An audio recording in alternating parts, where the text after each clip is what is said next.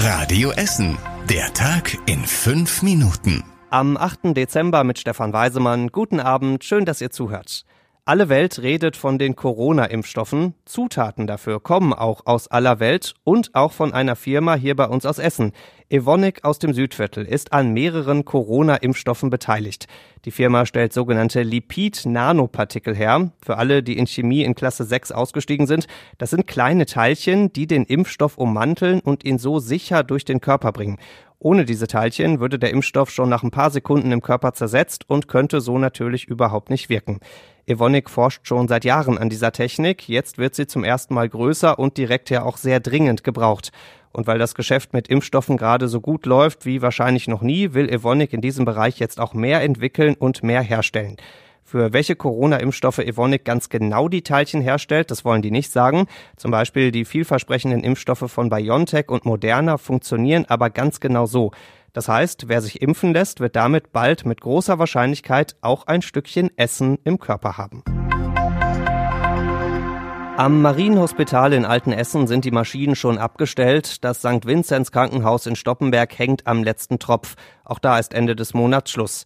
Und dann, wie geht's weiter mit der medizinischen Versorgung im Essener Norden?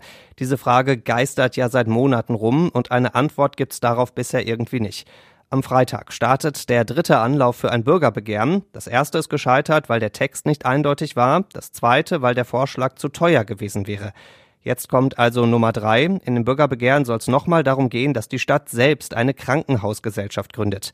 Im Marienhospital oder im St. Vinzenz wird das wohl nichts. Der Betreiber Contilia will die Grundstücke nämlich gar nicht verkaufen. Dann muss eben was Neues her, sagen die Organisatoren des Bürgerbegehrens. Zum Beispiel fällt an der Lierfeldstraße bald der Recyclinghof weg. Da wäre dann zum Beispiel Platz. Die Stadt selbst arbeitet auch weiter an Krankenhausplänen für den Norden. Hier ist unter anderem wichtig, dass es da mehr Kinderärzte gibt. Mitte Dezember machen die auch nochmal einen Workshop, um die Ideen auszutauschen. Hoffentlich gibt's für den Patienten Essener Norden bald eine Lösung. Urlaubsfeeling zu Hause statt Urlaubsflug in die Ferne haben sich viele Essener in diesem Jahr offenbar gedacht, denn die Gartenbauer haben bei uns richtig gute Geschäfte gemacht. Einer aus Krei sagt zum Beispiel, dass er besonders viele Pools in Privatgärten einbauen musste und auch sonst wollten viele Essener ihre Gärten einfach schön haben, sagen auch Gartenbauer aus Altenessen und Frohnhausen, mit denen wir gesprochen haben. Und einer aus Borbeck setzt sogar noch einen drauf. Da freuen sich die Mitarbeiter offenbar wirklich extrem über die viele Arbeit. Zumindest gab es dieses Jahr deutlich weniger Krankenscheine als sonst, sagt er. Vielleicht ja, weil die Mitarbeiter einfach in so vielen schönen Essener Ersatzurlaubsoasen arbeiten durften. Das war eine richtig fette Überraschung für Ertugul Akça. Kennt ihr nicht? Solltet ihr aber, denn Ertugul Akça ist einer der erfolgreichsten Ringer in ganz Deutschland und er trainiert hier bei uns beim TV Delwig. Akça darf jetzt überraschend zur Weltmeisterschaft fahren, musste er wahrscheinlich nicht lange mit sich ringen, um dazu zu sagen. Eigentlich wäre der deutsche Meister nach Serbien gefahren, der hat aber kurzfristig abgesagt, weil er sich auf Prüfungen vorbereiten muss. Das ist also jetzt die Chance für unseren Ringer aus Delwig. Er tritt in der Klasse bis 97 Kilo an. Und wenn er gut abschneidet, dann hat er auch gute Chancen, nächstes Jahr beim Ringen unter den Olympischen Ringen mit dabei zu sein. Wir drücken von hier aus ganz feste die Daumen. Und das war überregional wichtig. Es ist die einzige Möglichkeit, um dieses Infektionsgeschehen zu stoppen. In Sachsen gibt es ab Montag wieder einen kompletten Lockdown. Das heißt, Schulen und Kitas sind zu, auch Hotels und alle Läden, die nicht unbedingt notwendig sind.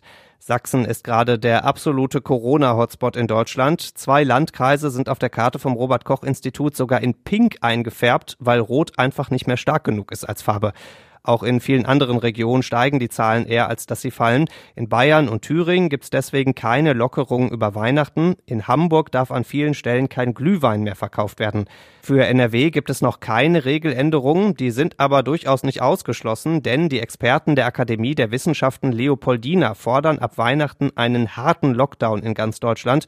Und vor allem Bundeskanzlerin Merkel hat sich immer wieder von genau diesen Experten beraten lassen könnte in Sachen Corona-Regeln also noch einiges auf uns zukommen in diesem Monat. Und zum Schluss der Blick aufs Wetter. Morgen bleibt's grau in grau bei uns in Essen und es bleibt auch winterlich kalt. Maximal zwei Grad sind drin.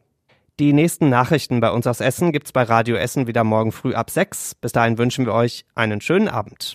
Das war der Tag in fünf Minuten. Diesen und alle weiteren Radio Essen Podcasts findet ihr auf radioessen.de und überall da, wo es Podcasts gibt.